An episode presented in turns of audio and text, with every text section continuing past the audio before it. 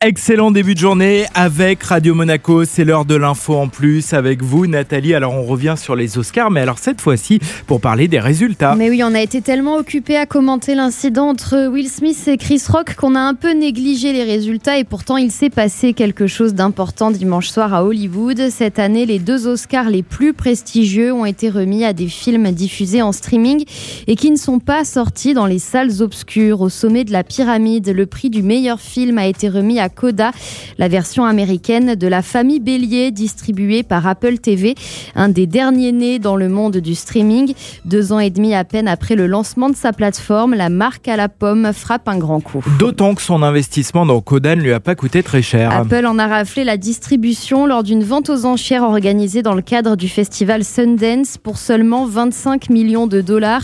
Une broutille comparée à la capitalisation du groupe qui dépasse les 3000 milliards de dollars.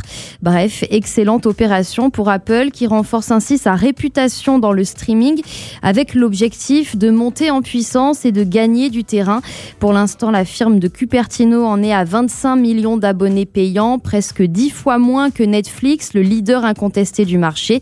Probablement vexé par ce tour de force d'Apple aux Oscars, la plateforme Rouge et Noir a quand même réussi à rafler l'Oscar de la meilleure réalisatrice. Il a été remis à Jane Campion pour The Of the Dog et c'est seulement la troisième fois dans l'histoire des Oscars qu'une femme remporte cette récompense. Bravo, merci beaucoup ma chère Nathalie.